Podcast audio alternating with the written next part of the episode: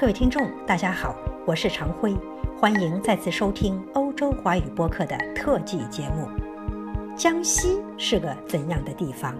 主播曾经去过他的省会南昌，拜访过道教圣地龙虎山，还有不得不去的景德镇。今天主播为大家谈谈江西的今西，希望各位从中体会到江西对中国意味着什么。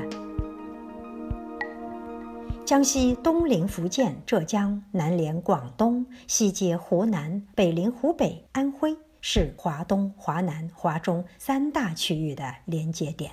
从大尺度上看，江西正是长三角、珠三角和闽东南的腹地，具有良好的区位条件。但是从内部看，江西的地形却具有很强的封闭性。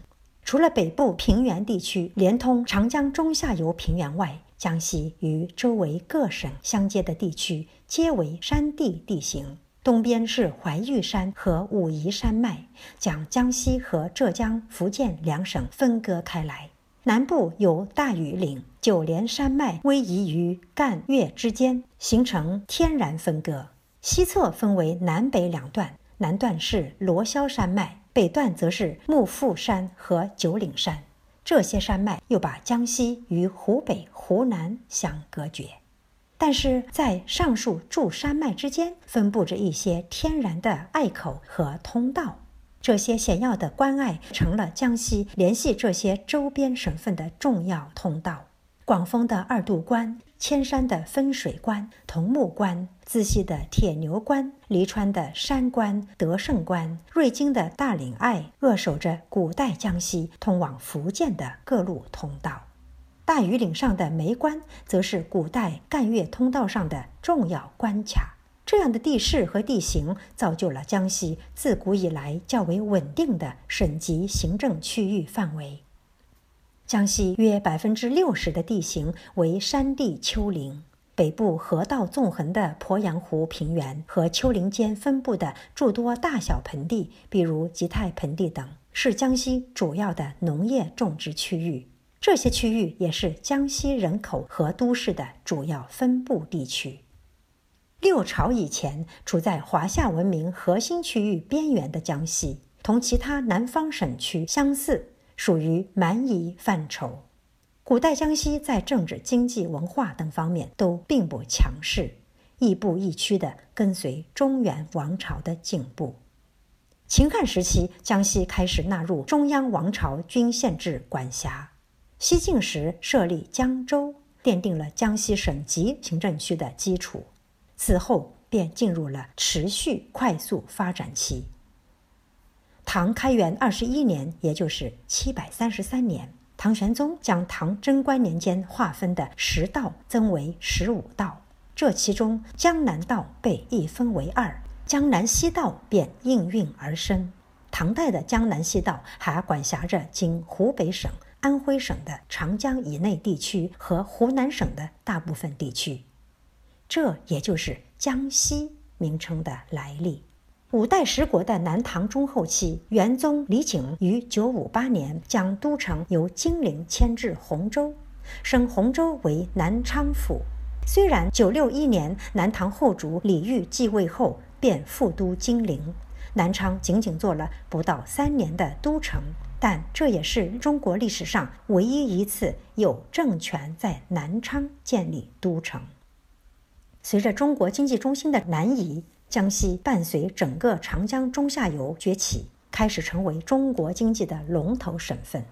宋代，江西繁荣昌盛，不仅粮食输出有天下之最之誉，茶叶、采矿、冶金、陶瓷、纺织、造纸、商贸以及城市等无不兴旺发达。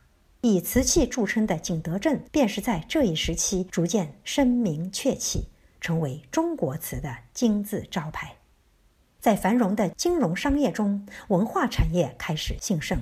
鼎盛时期的江西，各地书院林立，文风昌盛，是科举大省、文教重镇。元代短暂动荡之后的明清时期，江西也保持着经济、文化和社会继续发展的局面，传统经济趋于鼎盛。这主要是得力于江西区域内良好的河网条件，如向南可以直达广州，向西可至云贵川，向北经九江入长江，向东则进入江浙富庶之地和东海。近代江西在内乱、战争、沿海开埠通商和工商业兴起发展的背景下，地缘格局发生了较大的变化。太平天国时期，江西损失惨重。第二次鸦片战争后，大清又分别和多国签订了《天津条约》，各自确定专用的通商口岸，九江便是其中的重要城市。自此，列强纷至沓来，在九江设立租界，倾销商品，进而把持海关，控制航运，修建铁路。在列强集中在赣北的同时，民族资本也在江西有所动作。一九零五年，江西第一条铁路珠平铁路建成，赣西搭上了珠平铁路、京广铁路通道这条近代化的运输通道。但与此同时，传统的赣江大庾岭商道因开埠通商以来的物流改道，地位一落千丈。江西从历史上的通衢要地变成了封闭的。内陆省份，在新的技术和人地关系下，江西的传统经济难以发展，近代工商业又受到限制，开始进入衰退期。一九二七年以秋收起义为标志的农民运动，在一定程度上反映了近代以来江西传统经济艰难的生存状态。但也正是这些工农运动，改变了江西在中国版图中的地位。正是江西封闭独立的地形，给中国农村包围城市的武装革命斗争提供了实践之地。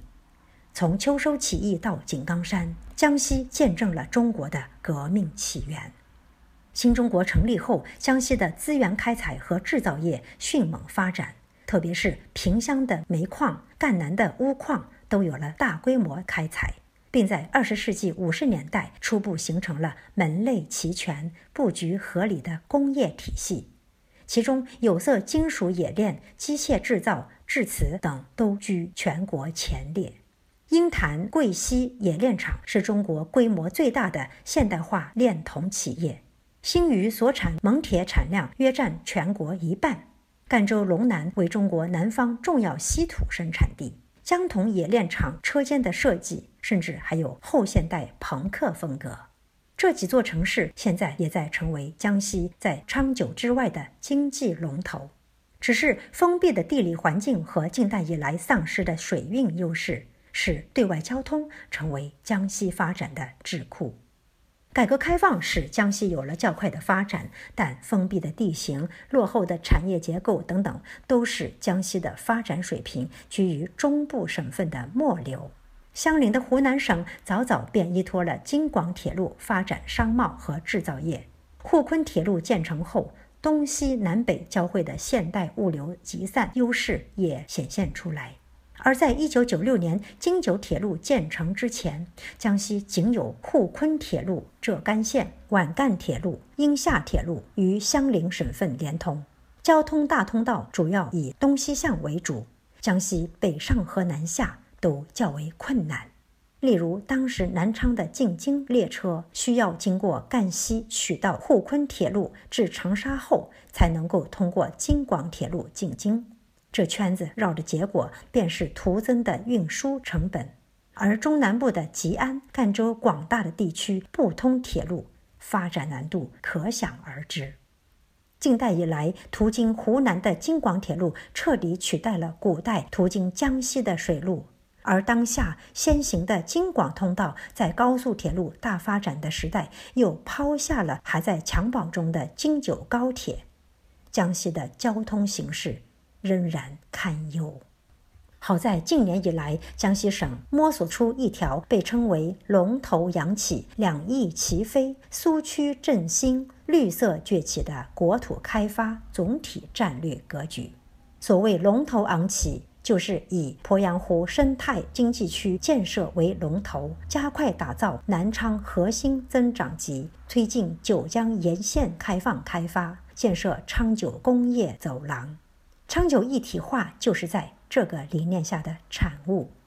两翼齐飞就是以沪昆线、京九线为轴线，加快发展以上饶、鹰潭为复合中心的赣东北区域经济增长板块，以萍乡、宜春、新余为复合中心的赣西区域经济增长板块。